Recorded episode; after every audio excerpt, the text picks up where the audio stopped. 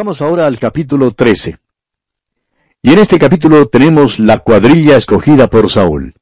Veremos también que Saúl junta a los hebreos en Gilgal contra los filisteos, cuya guarnición Jonatán había atacado.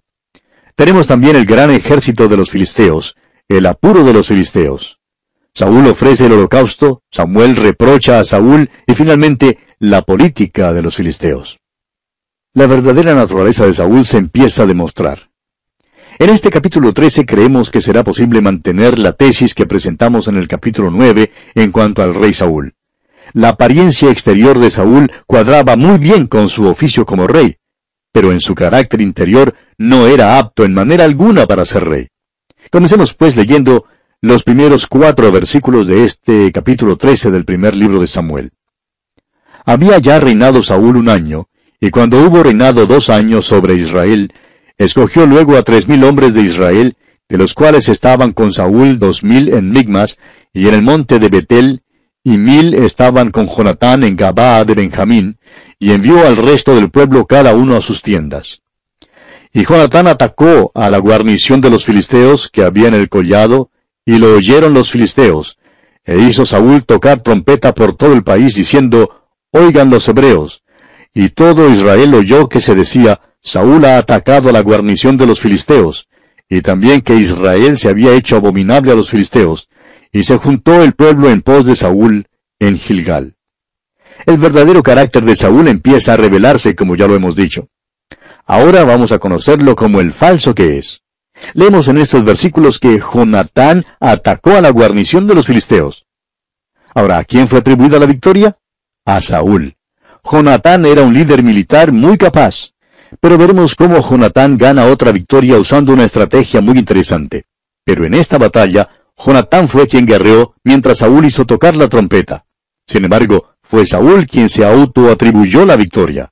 Reunió a todo Israel y dio un informe falso. Es más que seguro que el ejército sabía que el informe de Saúl no era verdadero, y más aún lo sabían los seguidores de Jonatán. ¿Es entonces humilde en verdad Saúl? Dijimos en el principio que creíamos que Saúl sufría de un caso de humildad falsa. Y creemos que los hechos ahora lo están comprobando. Prosigamos leyendo los versículos 5 hasta el 7. Entonces los filisteos se juntaron para pelear contra Israel, treinta mil carros, seis mil hombres de a caballo, y pueblo numeroso como la arena que está a la orilla del mar, y subieron y acamparon en Micmas, al oriente de Betabén. Cuando los hombres de Israel vieron que estaban en estrecho, porque el pueblo estaba en aprieto, se escondieron en cuevas, en fosos, en peñascos, en rocas y en cisternas.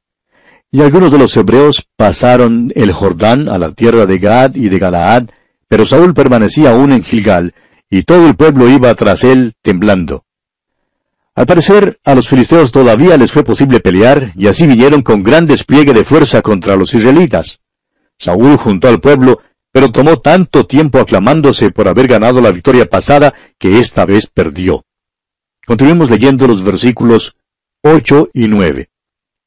Y él esperó siete días, conforme al plazo que Samuel había dicho, pero Samuel no venía a Gilgal, y el pueblo se le desertaba. Entonces dijo Saúl, Traedme holocausto y ofrendas de paz, y ofreció el holocausto. Aquí tenemos otro aspecto del carácter de Saúl tuvo la osadía de pensar que porque era rey podía ofrecer un holocausto. Más tarde veremos que otro rey también presumió que podía desempeñar una función sacerdotal y Dios le hirió con lepra. Leamos ahora los versículos 10 y 11 de este capítulo 13 del primer libro de Samuel. Y cuando él acababa de ofrecer el holocausto, he aquí Samuel que venía, y Saúl salió a recibirle para saludarle. Entonces Samuel dijo, ¿Qué has hecho? Y Saúl respondió, Porque vi que el pueblo se me desertaba, y que tú no venías dentro del plazo señalado, y que los filisteos estaban reunidos en Migmas. Ahora Saúl no estaba dispuesto a esperar a Samuel. Era impaciente y presuntuoso. Él creía que tenía tres razones válidas para no esperar que Samuel llegara. Primero, que el pueblo se le desertaba. En segundo lugar, que los filisteos venían contra él. Y tercero, que Samuel se tardaba un poco en llegar. Claro que Saúl buscó una explicación que justificara sus acciones. Estaba culpando a todos menos a sí mismo. Y continúa diciendo aquí en el versículo 12, me dije, Ahora descenderán los filisteos contra mí a Gilgal, y yo no he implorado el favor de Jehová. Me esforcé, pues, y ofrecí holocausto. Saúl se esforzó, dice aquí, a ofrecer holocausto y a hacer su petición al Señor. Permítanos decir, amigo oyente, que Saúl mintió aquí. Demostró un falso sentimiento religioso. Este es el verdadero Saúl, amigo oyente. Entonces Samuel dijo a Saúl aquí en los versículos 13 y 14, Entonces Samuel dijo a Saúl, Locamente has hecho, no guardaste el mandamiento de Jehová tu Dios que él te había ordenado, pues ahora Jehová hubiera confirmado tu reino sobre Israel para siempre. Mas ahora tu reino no será duradero. Jehová se ha buscado un varón conforme a su corazón, al cual Jehová ha designado para que sea príncipe sobre su pueblo, por cuanto tú no has guardado lo que Jehová te mandó. A Saúl se le dijo en el principio que si obedecía a Dios, Dios le bendeciría, pero si le desobedecía, habría juicio. Un rey debe obedecer al Señor. Es necesario que un soberano obedezca al Señor. Lo que el mundo necesita hoy es un soberano que sea gobernado por el Señor. Ese es nuestro problema, amigo oyente. Claro que no tendremos uno sino hasta cuando el Señor Jesucristo mismo vuelva a la tierra. Ese es el propósito final de Dios en su plan de las edades.